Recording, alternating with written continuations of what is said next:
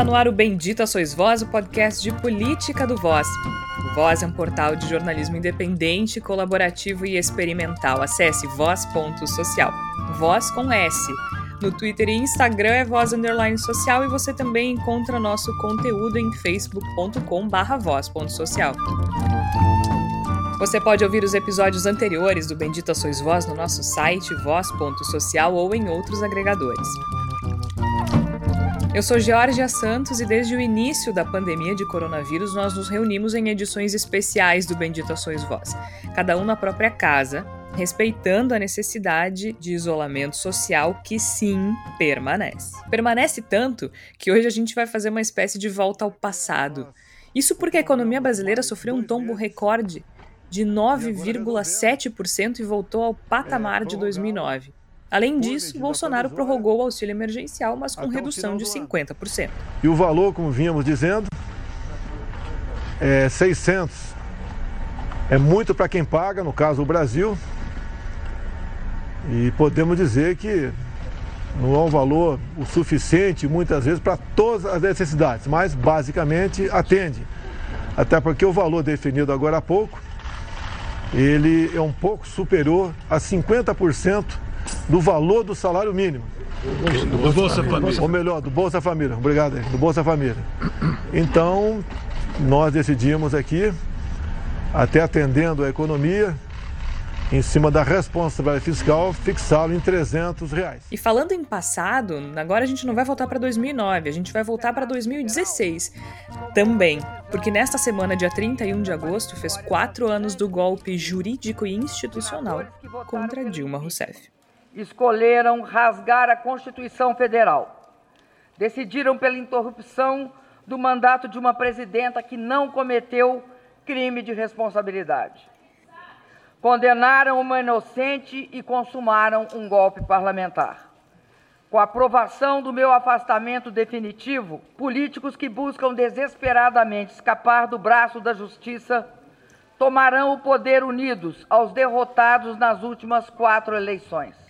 E ainda do passado, a gente dá um pulinho no futuro, porque as eleições municipais estão chegando e já mostram uma rearticulação das direitas brasileiras em torno de Bolsonaro, quem sabe mostrando algo que pode acontecer em 2022. Se bem que a gente não sabe se essas direitas não vão pular do barco agora com essa notícia da economia, não é, Igor Natush? Tudo bem? Tudo bem, Georgia, Flávia, Tércio, ouvintes do Bendita Sois Voz tudo bem dentro das nossas possibilidades, mas sempre levando em frente, né? E eu acho que a gente vive um momento muito curioso no sentido desse rearranjo, porque ele me parece claramente apontar para conveniências de momento que a gente simplesmente não tem como saber o quão longe elas vão no futuro, porque no Brasil não existe futuro, né? O Brasil é um eterno presente e muito da, da agonia que nós temos vivido nesses dias é justamente por causa disso.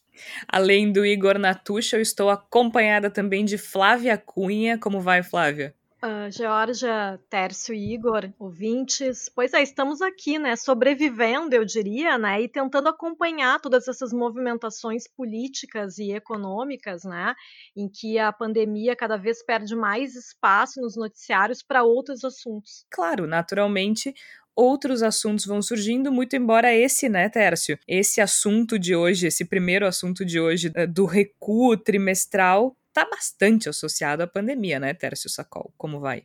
Georgia, uh, Igor, Flávia, ouvintes, acho que tem um ingrediente muito importante que a gente uh, não pode deixar de avaliar nesse contexto, que é a economia é provavelmente o, a grande urna para a eleição do Jair Bolsonaro em 2022 e para a sua base de apoio a ser constituída na eleição municipal desse ano em torno de tudo isso, para mim, está articulada a discussão sobre o auxílio emergencial, a discussão sobre o orçamento de 2021, o futuro do Paulo Guedes e as próprias alianças com os governadores. Então, é, é indissociável a gente pensar se haverá um futuro de popularidade do Jair Bolsonaro em meio a mais de 121 mil mortes no Brasil, é, diante do cenário que se avizinha com relação ao emprego. Por quê? Porque, como a gente sempre fala aqui no construção de narrativa. E se a narrativa for que ele salvou o país, mesmo é, sendo co-responsável, assinando embaixo no documento da morte de mais de 120 mil brasileiros, bom, então aí as chances dessa, dessa reorganização da direita e extrema-direita vão estar tá mais fortes no futuro próximo. Agora, Tércio, eu vou continuar contigo aqui porque a gente precisa entender, a gente está gravando hoje no dia 1 de setembro, é, em que houve um anúncio bastante importante na área econômica, que é justamente isso que a gente está discutindo, né? Se, se vai segurar essa aprovação diante de um cenário bastante preocupante do ponto de vista econômico, porque o IBGE revisou o resultado do primeiro trimestre para uma queda de 2,5%, né? E a gente tem aí o PIB com um tombo recorde de 9,7% no segundo trimestre. Ou seja, a gente entrou de novo em recessão, é isso? É, na realidade é muito importante deixar claro, assim, que colocar os pingos nos is. O que eu quero dizer isso, ah, parece que daqui a pouco alguém vai nos ouvir e vai dizer assim, ah, isso é oportunismo. Na realidade, vários países europeus, asiáticos, é, na América do Norte, também passaram por recessões parecidas, ou no primeiro ou no segundo trimestre do ano. Então, isso não chega a ser uh, uma novidade, né? não chega a ser algo completamente inesperado. Porém, é, Georgia, Igor, Flávio e ouvintes, é inevitável a gente pensar que não houve nenhum tipo de organização, de coesão por parte do governo, é, por parte do Ministério da Economia, da figura do Paulo Guedes, para que nós tivéssemos um programa de financiamento para micro e pequenas empresas desde o início, para que o auxílio emergencial não demorasse tanto e, principalmente, e para mim é o mais importante, para que o lockdown, para que essas medidas restritivas acontecessem por menos tempo, porque a, a, a grande diferença para mim entre o Brasil ter um, um tamanho de uma recessão é, um tamanho do impacto econômico, com uma queda de 9,7% no segundo trimestre, e até com uma perspectiva relativamente otimista de uma queda de 5,2% ao final do ano do Ministério da Economia, é inevitável que a gente pense que isso está muito associado à ideia de que nós não temos um lockdown e nós nunca tivemos. Em compensação, isso sangrou a economia desde o início da pandemia do coronavírus no Brasil. Os negócios fecharam, daí houve decretos, aí os decretos voltaram, aí houve ações na justiça. Nós não fizemos como alguns países, como a Espanha, por exemplo, que restringiram as atividades de forma muito determinante durante dois meses e que agora reabriram. Por quê? Porque nós não temos confiança, não há respaldo, as pessoas têm receio de consumir, a renda caiu, principalmente na classe média, classe média alta. É, então, isso tudo forma esse pacote e, e o próprio é, dado do, do, do, do, IBGE mostrou isso, né? É, que tá dentro do ainda que esteja dentro do esperado, essa recessão ela, ela é grande pela intensidade, pelo setor de, de serviços e comércio, que foi determinante. A indústria caiu 12% no segundo trimestre, serviços 9,7%, consumo das famílias 12,5%, comércio 13%. Então, isso tudo, para mim, tem assinatura, por mais que a retórica que não vai perdurar seja essa, do governo Jair Bolsonaro.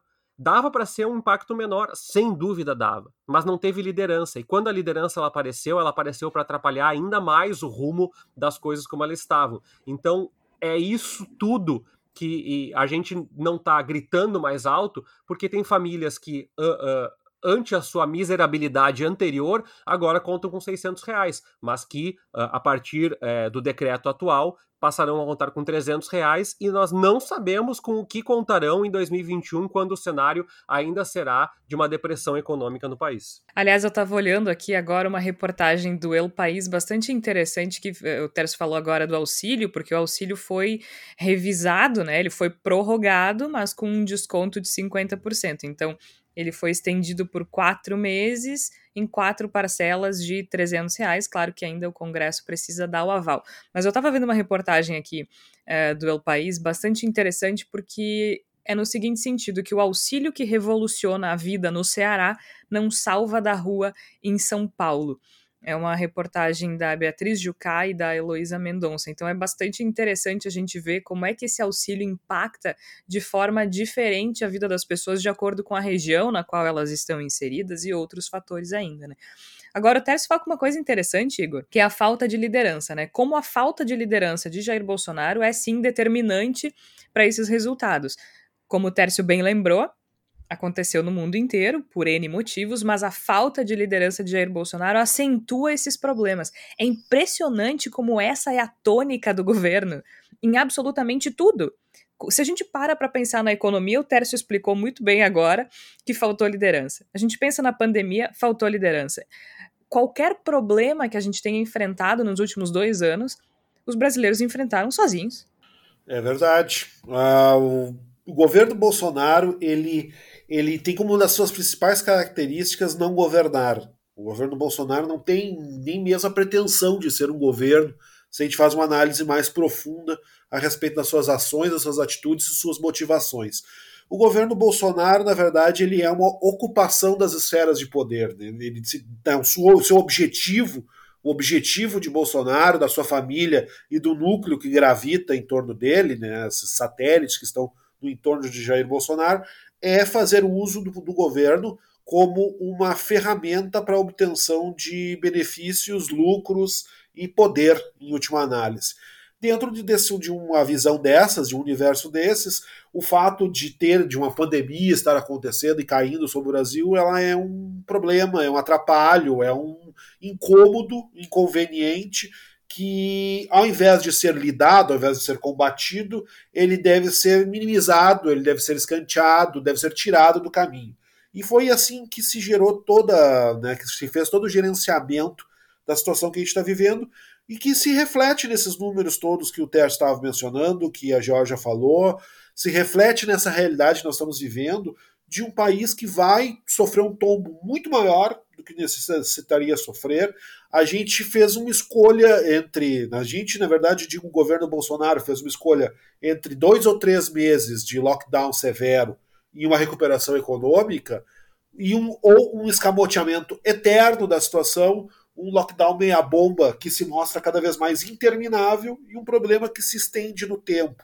E faltou o cálculo nesse sentido de que a extensão do problema no tempo multiplica os efeitos negativos do que está acontecendo. Mas nada disso interessa a Jair Bolsonaro. O que interessa a Jair Bolsonaro é que ele nunca pareça estar errado no momento presente, que ele sempre possa, no momento presente, ter alguma desculpa, ter um bode expiatório, ter alguma coisa que ele possa utilizar para dizer: não, não olhem para mim, olhem para esse outro lado, eu não tenho nada a ver com isso. Ou seja, se o Brasil vai chafurdar numa longa crise econômica, se a população brasileira vai passar por um terror nos próximos tempos, a gente vai ter um começo de 2021 absolutamente pavoroso. Isso não interessa para Bolsonaro, porque Bolsonaro é uma figura, acima de tudo, imediatista, e o seu presente ele pode dizer que a culpa é dos estados, que a culpa é do, é do STF, que a culpa é de fulano, Beltrano, Ciclano, e não é dele.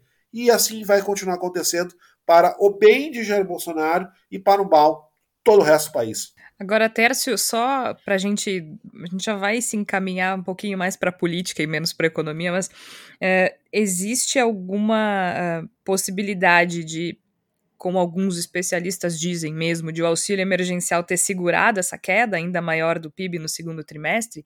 E aí eu pergunto como é que fica depois com essa redução do auxílio emergencial? Claro que as atividades estão voltando aos poucos, mas qual é a previsão que a gente pode fazer? Porque se depender do Bolsonaro, a gente vai continuar sem liderança. É, sim, não há dúvidas, principalmente na conta da, da do consumo das famílias, que é muito determinante na, na fatia, na composição do PIB é, brasileiro. Né? É, é, muito importante o consumo das famílias e a gente já tem estudos mostrando no Bolsa Família, então imagine a dimensão de um auxílio que distribui 600 reais para as pessoas no Brasil inteiro. Então, sim, é muito determinante, é uma política acertada, tardia, mal construída, mas acertada, no sentido de que contemplou várias pessoas no Brasil que estão dependentes dessa, dessa lógica hoje. É, Porém, é, Georgia, tu destacaste aí, são 300 reais agora até dezembro, e o orçamento, ele, ainda que contemple uma, um direcionamento maior para a pasta do, do, que, que vai ser é, é, envolver o desembolso de recursos, ele é um orçamento que não prevê um programa de renda emergencial. E aí eu vou colocar de novo na conta do Paulo Guedes. Paulo Guedes, ele é um ministro que fala muito. É, como diz o Tite, fala muito, né? E ele fala muito, ele promete, ele diz semana que vem é, 1 bilhão, 3 trilhões, 10 bilhões, ele parece o, o, cara do Aerotrem lá, o Levi Fidelix. Então, toda semana ele tem uma, uma nova bravata, uma nova falácia. E a minha sensação é que é, não é à toa que o, o. Já emendando da política também, Georgia, que vai ser muito difícil para o Bolsonaro justificar um, uma ortodoxia fiscal a partir do ano que vem, ou seja, um contingenciamento total de recursos, se isso impactar de forma determinante na vida das pessoas. Se o desemprego continuar em alta e, e esse discurso de mas as reformas vão salvar, mas contingenciar gastos, investir menos, menos nisso, menos naquilo, é, vai ficar muito difícil para o governo Jair Bolsonaro, e ele não quer o bem do Brasil, ele não quer o bem das pessoas, ele quer a reeleição dele mesmo, vai ficar muito difícil sustentar esse discurso do posto Ipiranga. E a minha sensação é que isso já está sendo circulado. O mercado já lida com a possibilidade de Paulo Guedes não ser mais o ministro, e eu acho, eu não sei se, se, se eh, daqui a pouco isso vai vai ecoar da mesma forma que eu estou entendendo aqui, eu achava que isso ia ser um grande baque no mercado, que as pessoas iam rejeitar o Jair Bolsonaro, que ia mudar muito a perspectiva. A minha sensação é que não, que o Paulo Guedes ele encolheu de estatura é, fortemente, assim, ele é um, um, um anãozinho a serviço do Jair Bolsonaro, um mordomo, um garoto de recados do Jair Bolsonaro hoje no governo, de forma de que ele não inspira confiança no mercado ele não inspira confiança na indústria, ele não inspira confiança entre os trabalhadores, e a minha sensação acaba sendo de que, por consequência de tudo isso que está acontecendo e de uma incerteza e de uma paixonite dele pela sua ortodoxia fiscal, em contrapartida à lógica que o Bolsonaro vai demandar, de que nós não teremos Paulo Guedes até o final do governo e mais que o Jair Bolsonaro vai se moldar conforme a popularidade dele render dentro dos programas governamentais.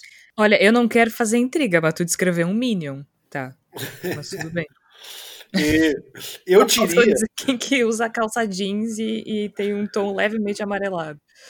Eu diria, né, reforçando isso que o Terço colocou, que o posto Ipiranga virou uma barraquinha de beira de estrada que vende aquele pastel pingando graxa, sabe? Aquele lugar no qual ninguém passa, ninguém visita. Eu acho que o, o poder do posto Ipiranga se diluiu completamente, em especial, já vinha antes, mas acho que em especial a partir do advento da pandemia, e por um motivo que no fundo é bastante simples, né? O Paulo Guedes não apenas é incompetente, como ele é incapaz de, no discurso, disfarçar a sua incompetência. Ficou cada vez mais claro que ele é uma figura incapaz, que ele é uma figura que não, não domina o, a situação da forma como se vendeu na época da eleição que ele seria capaz de dominar.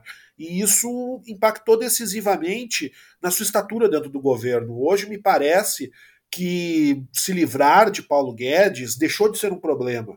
Não é mais um problema uh, com, na relação do governo Jair Bolsonaro com o mercado, a, a necessidade premente de que haja a presença do Paulo Guedes, porque se chegou à conclusão que Paulo Guedes não é tudo isso, não é capaz de promover os eventos que o mercado, essa, essa entidade indefinível que todos citamos e nem, nem todos são prêmio, demos muito bem que seja, deseja.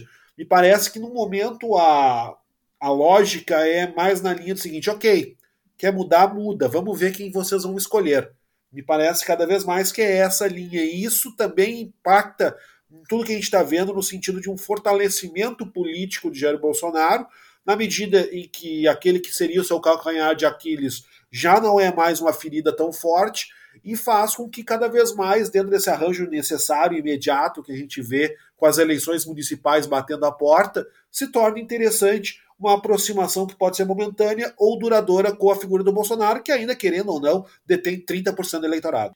É, eu acho bastante curioso, inclusive, e me surpreende, porque eu sempre achei que no minuto que o Paulo Guedes eh, se enfraquecesse ou saísse do governo, a elite econômica brasileira seguiria esse caminho. E Só comentar a respeito dessa questão do auxílio emergencial que vocês falaram antes, só dizer que já existe uma movimentação dentro do Congresso para que se mantenha o valor de 600 reais, né? Eu não sei se vai conseguir se, se, reverter, né? Mas é bom lembrar sempre, já que o Bolsonaro quer que a gente esqueça, que a proposta inicial do governo era de 200 reais e foi no Congresso que passou para 600. Então não quer dizer que esse valor de 300 vai ser definitivo. Ah, sim, boa lembrança. Inicialmente tu diz lá, lá em março, né? Só para a gente isso, Antes a, de. A é. primeira é. proposta que veio, que, é, que era o Paulo Guedes dizia que o único valor possível seria de 200 reais, né? Daí foi no Congresso que se chegou a esse valor de 600. Agora, Flávia, é interessante a gente falar de, de falta de liderança nesse momento, nesta data, né? Porque a gente está hoje 1 de setembro de 2020, quatro anos depois da finalização do processo de impeachment da presidente Dilma Rousseff, que não passou de um golpe jurídico institucional o discurso que imperava quatro anos atrás, e aí, como eu disse no início do, é, do episódio, a gente vai dar uma. vai voltar um pouquinho no tempo. O discurso que imperava quatro anos atrás era que, tirando a Dilma, tudo se, se restabeleceria, né? É só tirar a Dilma que tudo vai ficar bem, tudo vai voltar ao normal, a economia vai florescer, vai crescer, o dólar vai cair. Depois esse discurso se reforçou né, durante a eleição, né, que se o Bolsonaro se elegesse, o dólar ficaria um por um, e agora a gente está nessa situação em que existe um presidente eleito que simplesmente não lidera. Então, quatro anos depois daquele golpe, que faz aniversário essa semana, a gente ainda não tem liderança, né? Pois é, Georgia, e é interessante porque também indo nessa mesma linha do que se falava sobre a Dilma, por exemplo, se falava, se criticava muito a retórica da Dilma, né? Que ela se atrapalhava para fazer discursos, que não conseguia falar bem. Uh, e aí as mesmas pessoas que antes riam da Dilma agora passam pano para o Bolsonaro dizendo que ele é uma pessoa simples, né? Quando ele dá aqueles arrobos ou quando ele fala os primeiros discursos dele na televisão que parecia um robô que não conseguia ler o teleprompter, né? Mas eu acho interessante só pontuar, assim, que eu acho que, claro, é interessante a gente lembrar do que aconteceu, né, nesses quatro anos aí já, desde a saída da Dilma do poder, mas eu acho que é importante que a, que a esquerda talvez tenha que ter elaborado melhor esse luto, né, a gente agora está num outro momento, né? Acho que, por exemplo, a discussão que ainda existe nas redes sociais, se é impeachment ou se foi golpe, por exemplo, eu não sei o que vocês acham sobre isso, mas eu acho que é uma discussão que agora ela é completamente inócua, né? Não tem por que agora a gente continuar uh, com os mesmos argumentos que eram usados há quatro anos, né? E é o que eu vejo muito, né?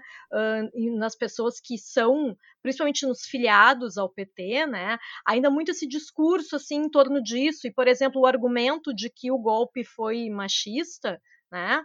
Uh, sim, é, foi machista porque, sim, nunca tínhamos tido uma, uma, presidente mulher no Brasil, né? Então, sim, se teve outros golpes antes, eles não o motivo não, te, não seria o machismo porque não tínhamos uma presidenta mulher no Brasil, né? Então, eu acho que é interessante a gente pensar que talvez agora a esquerda precise se mobilizar em torno de outras pautas muito mais urgentes para o povo, né? O povo que está lá preocupado se vai diminuir o auxílio emergencial, ele não está preocupado se foi golpe ou impeachment. Até porque a gente existe uma. É, é, essa disputa de, de narrativa ela só serve para um propósito teórico agora, né? É, do ponto de vista prático, não muda muito se foi golpe ou não, especialmente quatro anos depois. Acho que é, um, é uma discussão que precisa ser superada pela, pela esquerda brasileira, porque agora importa para cientista político estudar, né? E aí é, haverá uma série de, de possibilidades uh, de nomenclaturas. Eu, particularmente, enquanto cientista política, entendo que sim, houve um golpe jurídico institucional, mas isso na prática não importa. Uh, e, e, de novo, gente, eu não estou dizendo que não é importante a gente uh, reafirmar que o que aconteceu foi um golpe. Acho que é, sim, mas a disputa de narrativa não, não cabe mais. Já passaram quatro anos e eu vejo muita gente dizendo. Eu vi um, cardzinho circulando nas redes sociais. Hoje, quatro anos do golpe mais sujo e corrupto da história do Brasil. A acho que houve golpe mais danoso. Uh, se, se a ideia é fazer ranking de golpe, não acho que tenha sido o mais problemático. Mas daí é uma outra história, Tércio. Pois é, Jorge, uma coisa que eu acho que é importante deixar claro é, é, é a minha ótica, é o óculos que eu coloco para falar aqui no podcast e na minha vida.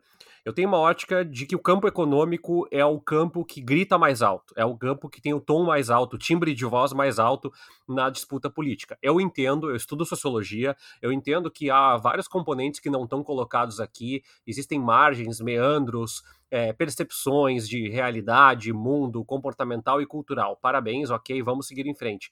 Mas eu acho, minha perspectiva é que nada fala mais alto no poder decisório de alguma pessoa sobre sua decisão política de voto do que se a sua vida está boa e a perspectiva está razoável, é, do que qualquer outra coisa. Então, isso é mais importante e a minha perspectiva é essa. E para mim, isso é forte no, no discurso do Trump. Ah, mas o conservadorismo. É, tem tudo isso. Tem as, fake news, tem um monte de coisa. Mas é inegável que o, o, American Dream naufragou no, num contexto de globalização. E por que eu estou falando isso? Porque o Bolsonaro carrega consigo o discurso de uma desesperança econômica a partir do governo do PT. E isso também é, me mostra e dá indicativos de que parte do Partido dos Trabalhadores, não toda, mas uma parte do Partido dos Trabalhadores e uma parte dos partidos de centro-esquerda no Brasil não sabem exatamente qual é o grande louro. O Lula é um grande líder, não há, não há dúvida sobre isso. Não, não tenho, não morro de amores pela pessoa, mas acho que é um grande líder pela política que ele executou, mas sobretudo pelo ciclo de crescimento, inclusão e políticas de renda distributivas, criação de universidades. Perceba, tudo fala sobre padrão de qualidade de vida. Quando a gente continuar com as pautas identitárias, que para mim são muito, muito, muito caras, mas quando a gente continuar extrapolando as pautas identitárias como uh, plataforma uh, central, aí eu acho que é, é, é, um, é um equívoco. E eu digo que é um equívoco porque grande parte das pessoas não está preocupada agora sequer com a violência. Perceba, Jorge, o tamanho da gravidade. Muita gente está preocupada para saber se vai ter 300 reais para mercado, para luz, para. Muita gente está preocupada com a escola não porque vai ter geografia, história, mas porque vai ter emprego. Ou com a escola porque vai ter merenda. Ou com a escola porque não tem como ficar em casa. É esse o tamanho da gravidade, da, do tamanho do, do desafio que nós temos que lidar. Bolsonaro está preocupado com isso de forma alguma. Mas essa política de, de auxílio emergencial, ela influenciou, ela impactou isso de forma determinante e é essa lógica que nós temos que nos guiar. O debate público vai circular em torno de um programa de renda, sem dúvida, estando no orçamento ou não. Mas a questão que para mim é muito é, perene é que a vizinha já para 2022, eu sei que é cedo, que tem muita coisa para rolar embaixo da ponte, mas é, qual é o tipo de contrato que a gente quer estabelecer, não só com os eleitores, mas é, com o país? Qual é a lógica de país? Porque ir para a eleição é, é, é, importante dizer isso. Ir para a eleição dizendo que é Estado mínimo e, e, e, defender o SUS ao mesmo tempo, não dá, não dá, não dá. O SUS é um dos programas mais universais é. de, de, de, atenção à saúde no, da, no, no mundo, né? Então, é, para mim, isso tudo que a gente falou tá, tá colocado junto, Georgia. Tá batido no liquidificador e servido num copo com gosto horroroso, que é, é a discussão econômica que alavanca resultados políticos e que faz com que, eventualmente, pessoas que se desafiem, desafiem a, a gestão, a lógica bolsonarista, uh, não saibam muito bem para onde se guiar. E, para mim, a guia é uma, uma grande guia só, que é a discussão sobre como melhorar a qualidade de renda, gerar mais emprego, incrementar a, a qualidade de vida da população brasileira que foi de, de, veramente, severamente impactada pela, pela pandemia. É, e tu falaste no SUS, mas é uma discussão que a gente nem, nem precisa ir tão longe a gente pode ficar na economia, tu não pode defender o estado mínimo e o auxílio emergencial. Há quem diga que sim, mas aí é essa pessoa que se preocupe com as distorções do liberalismo que ela acha que defende. Né? Com toda certeza, Georgia, e eu acredito, fazendo só brevemente comentando a respeito dessa situação que envolve os quatro anos da, do, da, do, do, golpe, da deposição da, da presidente Dilma Rousseff, eu acho que a discussão ela tem importância, mas depende muito do modo como ela é formulada e como ela é proposta. E eu vejo que muitas vezes ela é proposta a partir de uma lógica que me parece ao mesmo tempo magoada e saudosista. Como se o governo da Dilma fosse uma maravilha, e não era, ou como se a sociedade como um todo devesse uma espécie de satisfação as pessoas que apoiavam a Dilma dizer sim, foi um golpe, sim, nós erramos e precisamos ser espiado esse pecado, pedimos perdão, o que também não é o caso. Me parece que cada vez mais a, a imagem da Dilma, o evocar de Dilma Rousseff, ele se torna importante no sentido de a gente compreender causas e efeitos, compreender que o que aconteceu no, no, momento em que o governo de Dilma Rousseff foi uh, ejetado da cadeira do Palácio Planalto, nos traz uma lição sobre como não é possível esgarçar o tecido democrático e depois esperar que ele volte para o lugar sozinho. Como não é possível que a gente dê a rasteira no amiguinho e depois diga, não, não, agora mudou a regra, agora não pode mais dar rasteira.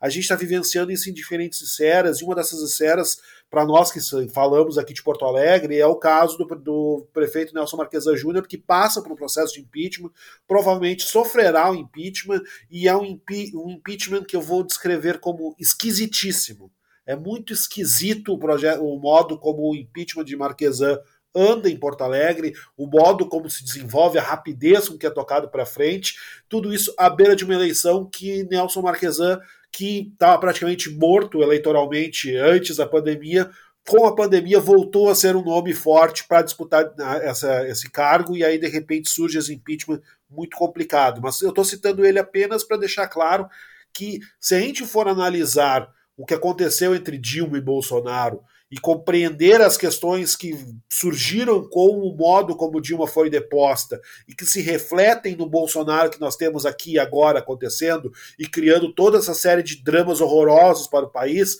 sim, a gente tem uma discussão interessante. Agora, se é para discutir em termos de mágoa, se é para discutir em termos de uma saudade do que não existiu, porque o governo Dilma nunca foi exatamente um governo maravilhoso para o Brasil, bom, aí a gente realmente vai ficar numa um andar em círculos que realmente não vai levar, levar a lugar nenhum e pior ainda vai impedir que sejam feitas e que sejam tomadas as medidas que precisam ser tomadas agora no combate a tudo isso que está sendo promovido por Bolsonaro e os seus satélites. É o legítimo, uma coisa é uma coisa, outra coisa é outra coisa, né? Exato, exatamente. Super bem explicado, super... agora que nós esclarecemos o problema. é.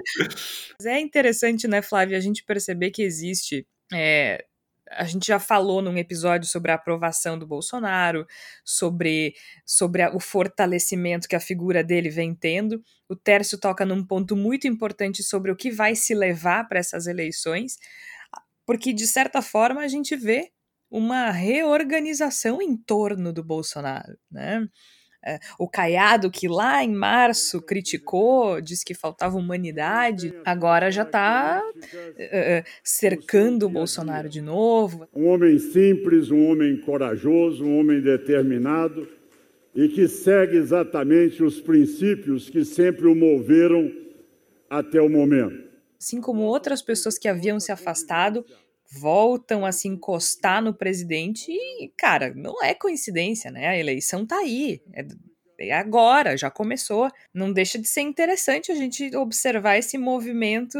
De repente, o Bolsonaro deixa de ser leproso, né? Pois é, coincidentemente, né, assim com muitas aspas, né, depois da, das pesquisas do aumento da popularidade dele, né, e que tem como um, da, um, um dos motivos apontados que a gente já conversou aqui, é essa questão da, do auxílio emergencial, né? Que ele, inclusive, não queria, né? Ele era resistente à ideia, né? Então é, é tudo muito uh, irônico, né? Nesse Brasil da, da pandemia, em que o Ministério da Saúde uh, tá, não, não, não consegue coordenar nada ou não quer coordenar nada, né? Assim, então, é coisa, não, não, temos ministro da saúde, temos o interino.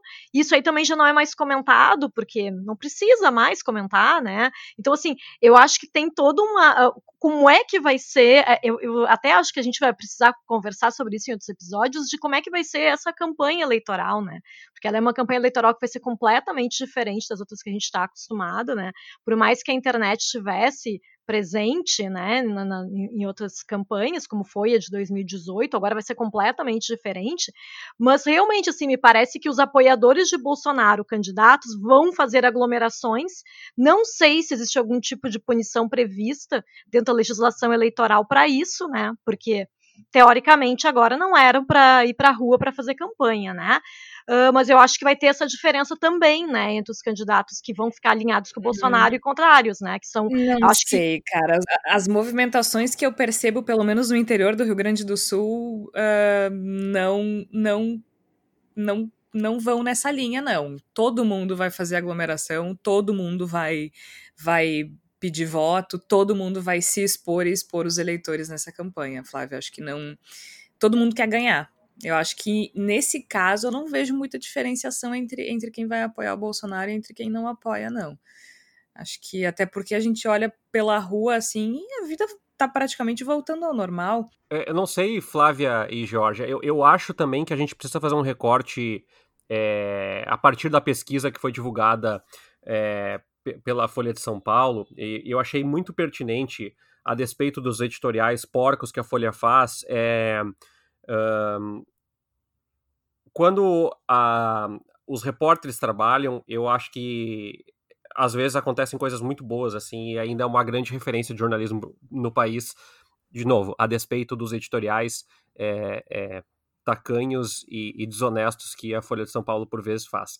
Mas eu gostei muito do, do, da manchete de ontem, da matéria, que fala: home office é o novo indicador de desigualdade econômica no Brasil. Essa é a, é a manchete da reportagem do Diego Garcia, mostrando é, que a maioria dos estados mais ricos tem mais gente em, em em home office e a maioria dos estados que tem mais dependência das pessoas saírem para a rua, obviamente, não tem tantos trabalhadores home office. E eu queria ler um trechinho disso, que eu acho que concordo com a Georgia, acho que a campanha vai ter todo mundo na rua. Aliás, eu acho que em novembro vai estar tá todo mundo na rua definitivamente, né? E diz assim a reportagem. Na, do, na, avaliação do professor João Luiz Mauriti Saboia, da UFRJ, os dados do IBGE retratam o que se intui o trabalho remoto é um benefício para os mais qualificados, especialmente para a parcela que tem curso superior completo. A análise dos dados do IBGE sob a ótica do nível de instrução confirma isso. Entre os que estão no trabalho remoto, 73% concluíram o ensino superior completo ou uma pós-graduação, segundo o IBGE. Ou seja, é, nós, é, essas pessoas, que somos nós, basicamente, é, são um, uma elite econômica, ainda que seja uma elite econômica em mil, mil reais, dois mil reais, não interessa. O ponto é que a massificação da campanha, para mim, ainda vai depender da rua e das redes sociais. E das redes sociais. E aí, juntando um pouquinho do que tu falou, Flávia, com o que a Georgia tocou agora, para mim, é, o Bolsonaro ele vai ser um elemento importante nessa campanha, mas para mim um elemento mais talvez é, é, simbólico e pragmático é o que, que a gente vai discutir nessa campanha. As pessoas não estão mobilizadas para falar dos problemas da sociedade. Eu sei que eu estou sendo simplista e reducionista, mas é, tá todo mundo tão preocupado com uma pandemia, com um conflito, com a Amazônia, com Trump, com tanta coisa permeando o nosso cotidiano, as escolas estaduais, que eu tenho uma grande dúvida só qual é a capacidade das pessoas se mobilizarem para escolher um prefeito que vai delegar e, e atribuir é, funções para decidir o futuro da sua cidade, ou seja, de obras municipais, de investimentos municipais. E a minha sensação é que essa ausência de debate e de profundidade no debate é, técnico, ou seja, o que, que nós queremos para Porto Alegre, nós estamos em Porto Alegre, ou para São Paulo, ou para Santa Maria, ou para Passo Fundo, ou para Caxias do Sul, é, talvez dê lugar ao discurso do uh, homofobia, racismo, é, Mas eu acho que já foi. Eu acho que já foi um pouco assim na última eleição e nas anteriores também. É, é muito raro existir uma, um debate técnico de verdade uh, que discuta o que os candidatos propõem uh, de forma bastante específica para cidades. Eu Sim, sei, eu, eu, não... eu, eu, concordo contigo, Jorge, mas eu acho que tá pior do que já teve antes por um simples é. motivo. É. Tem menos campanha de TV, menos campanha de rádio, e a ideia de não ter mais essa campanha corpo a corpo de forma tão massiva ou Uh, santinho, debates, porque isso está migrando para as redes sociais, onde cada um só consome o que quer e o que gosta e o que cabe na sua boca mastigadinho.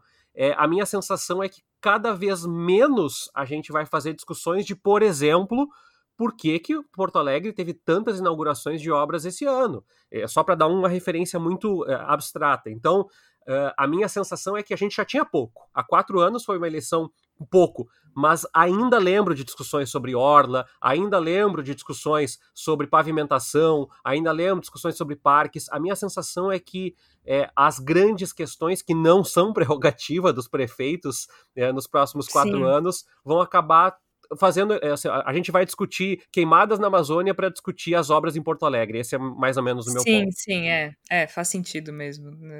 Acaba que fica uma, uma pauta globalizada, digamos assim, né? A gente acaba atacando questões macro para discutir uma eleição uh, local. Eu queria colocar o seguinte, Jorge. Em primeiro lugar, né, pegando um pouco do que vinha sendo discutido pela Flávia, pelo Tércio anteriormente, eu acho que o isolamento causado pela pandemia, ele não só acabou, como para muita gente nunca chegou de fato a se instalar. Eu acho que a gente, a partir de agora, como analistas, como pessoas tentando pensar politicamente e socialmente o que vai acontecer no Brasil, a gente tem que partir do princípio que não há mais lockdown, que não há mais isolamento e que, em certo sentido, a pandemia não existe mais como elemento de discussão nas esferas políticas do, do que vai acontecer não não não não está mais presente. E eu acho que isso é muito importante, embora seja uma constatação tanto quanto triste, porque as pessoas continuam morrendo, obviamente, mas a pandemia, enquanto assunto, foi neutralizado, parte por esforço dos governantes e parte por um cansaço, por um fastio da sociedade, por e muito pela incapacidade de muitas pessoas de poderem se proteger adequadamente com relação à pandemia. Esse é um fato, é um fato que a gente tem que levar em todas as discussões. Brevemente sobre a questão do Bolsonaro e a sua relação com as eleições municipais. Hoje vale a pena se abraçar do Bolsonaro, porque ele ainda tem uns 30% que nunca oscila e que não vai oscilar até novembro, porque vai continuar existindo auxílio emergencial até novembro. As, as circunstâncias que estão postas nesse momento, final de agosto, certamente vão estar presentes até novembro, quando a eleição acontecer. Então, dificilmente vai acontecer uma oscilação de popularidade do Bolsonaro que faça com que abraçá-lo nesse momento de eleição municipal deixe de ser interessante. Esses 30% talvez não ganhem uma eleição em 2022, mas elegem prefeito e especialmente elegem vereadores em 2020. E a gente não vai ter discussão de cidade, a gente vai ter discussão de ideologia, de antipatia e de simpatia. A gente vai discutir quem é anti-PT e quem é anti-Bolsonaro. Vai ser nessa esfera que a gente vai ter discussão. E nessa esfera, um abraço radical pro lado do Jair Bolsonaro vai eleger muita gente. Se isso vai chegar em 2022, Jorge, ouvintes do 26 Voz, aí é um outro papo, porque a gente tem uma crise ainda maior que está dobrando a esquina, que vai chegar no início de 2021, e aí é toda uma outra discussão. Mas no momento, Jair Bolsonaro é uma figura para a qual muita gente vai olhar e vai pensar: bom, vale a pena se abraçar, porque me dá votos no agora. E o Brasil, como eu disse no início do programa, ele vive um eterno presente essa é a nossa agonia, esse é o nosso desespero. E a eleição vai ser uma eleição do eterno, do eterno presente também. Pre eterno presente, passado, futuro. Imagina que coisa mais linda se abraçar no Bolsonaro, Flávia Cunha. Já pensou?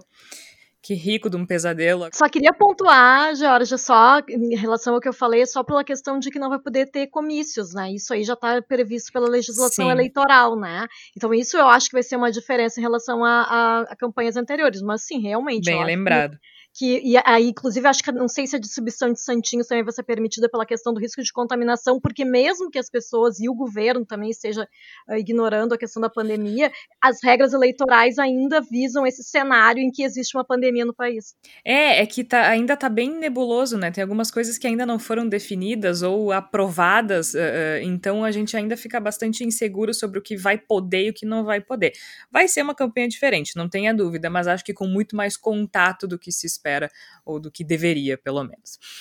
A gente se encaminha para o final agora, o momento da palavra da salvação. De minha parte, eu recomendo a reportagem que eu mencionei no início do episódio, O Auxílio que Revoluciona a Vida no Ceará Não Salva da Rua, em São Paulo, uma reportagem publicada no El País Brasil pela Beatriz Jucá e a Heloísa Mendonça. Explica bastante sobre o impacto do auxílio emergencial aqui no Brasil. Eu, eu não recomendo nenhum material de consulta, eu só queria recomendar aos nossos ouvintes e colegas aí que estão uh, acompanhando a gente que eu, meu olhar, assim, por ter morado em São Paulo mais de três anos, sempre é muito para onde eu estou morando, para minha cidade, Santa Maria, e para São Paulo. Esse ano eu vou olhar muito atentamente para a eleição do Rio de Janeiro. Para mim, Marcelo Crivella é uma das maiores ameaças democráticas que uma capital eh, brasileira teve nos últimos tempos. Ele só não fez mais porque ainda existe algum grau de vigilância jornalística no Rio de Janeiro. E uma reportagem publicada nessa semana pelo Jornal Nacional mostra que ele criou verdadeiras milícias com seus é, cargos de confiança, é, vigiando hospitais e proibindo equipes de reportagem de fazer reportagens críticas a o seu sistema de saúde, que é um colapso, que é uma vergonha. A gestão do Marcelo Crivella é provavelmente o que de pior aconteceu eh, na história recente na, na, cidade do Rio de Janeiro, e olha que o Rio de Janeiro é pródigo em colecionar tragédia, né? Então, uh, eu acho que o Witzel é um caso importante, mas tem um elemento político que a gente não, não tem como medir ainda, mas uh, eu queria sugerir a todo mundo que continue acompanhando uh, o Marcelo Crivella, porque a minha sensação, e não sei se é a de mais gente, o Marcelo Crivella é um balão de ensaio para tentar voos mais radicais à direita no Brasil. E se ele for um fracasso nessa eleição, e, e, e Deus queira que, Deus, Deus, verdadeiro queira que há de ser, é, eu acho que teremos um, um cenário diferente logo ali adiante. Para quem tiver alguma curiosidade sobre uh, o que o Tero está falando, tem essa reportagem da Rede Globo que expôs essa rede de centenas de servidores públicos organizados para impedir a produção de matérias sobre o sistema de saúde no Rio de Janeiro. É só procurar por Guardiões do Crivella. Sim, não é uma invenção, isso existe. Indo nessa linha aí de coisas absurdas que, que existem e não existem, e o passado, e o presente e o futuro, eu vou indicar uma, uma, uma leitura de um romance distópico brasileiro, o nome é Tupinilândia. O autor é Samir Machado de Machado. Voltou ao noticiário porque ele foi lançado recentemente na França, né, foi, foi, foi, publicado lá. Então tem uma reportagem da Rádio França Internacional, do site deles, com o Samir, em que ele fala que a gente está preso em Tupinilândia. O que, que é Tupinilândia? É um parque de diversões que seria uma mistura entre uma, uma espécie de Disneylândia no meio da Amazônia, né? Isso aí dentro do romance dele, dessa distopia, e, e na, foi construído na década de 80, no final da ditadura militar, e dentro do romance, não é spoiler, porque tem dentro dessa matéria aqui da Rádio França Internacional, uh, esse local acaba sendo invadido por militares na época, né? Que era um projeto que estava sendo mantido em segredo, e esses militares acabam formando uma colônia que é descoberta muitos anos depois, e é uma colônia completamente fascista. Então, o Samir diz que quando ele escreveu esse romance foi exatamente na época do final ali do governo Dilma, no início do governo Temer, em que jamais a gente ia imaginar que o fascismo seria tema de discussão de noticiário político e não de romance distópico, né? E ele fala então a, a, a, manchete dessa, dessa entrevista é estamos presos em Tupinilândia, que seria esse local aí uh, inventado, mas governado por fascistas. Gente, que loucura! Fiquei curiosa para fiquei curiosa para ver esse livro. Bom, e é para isso que a palavra da salvação serve, né? Para que a gente expanda os nossos horizontes e conheça outros trabalhos. A gente vai ficando por aqui. Eu sou Georgia Santos. Participaram a Flávia Cunha, o Igor Natush e o Tércio Sacol. A gente volta na próxima semana. Até lá.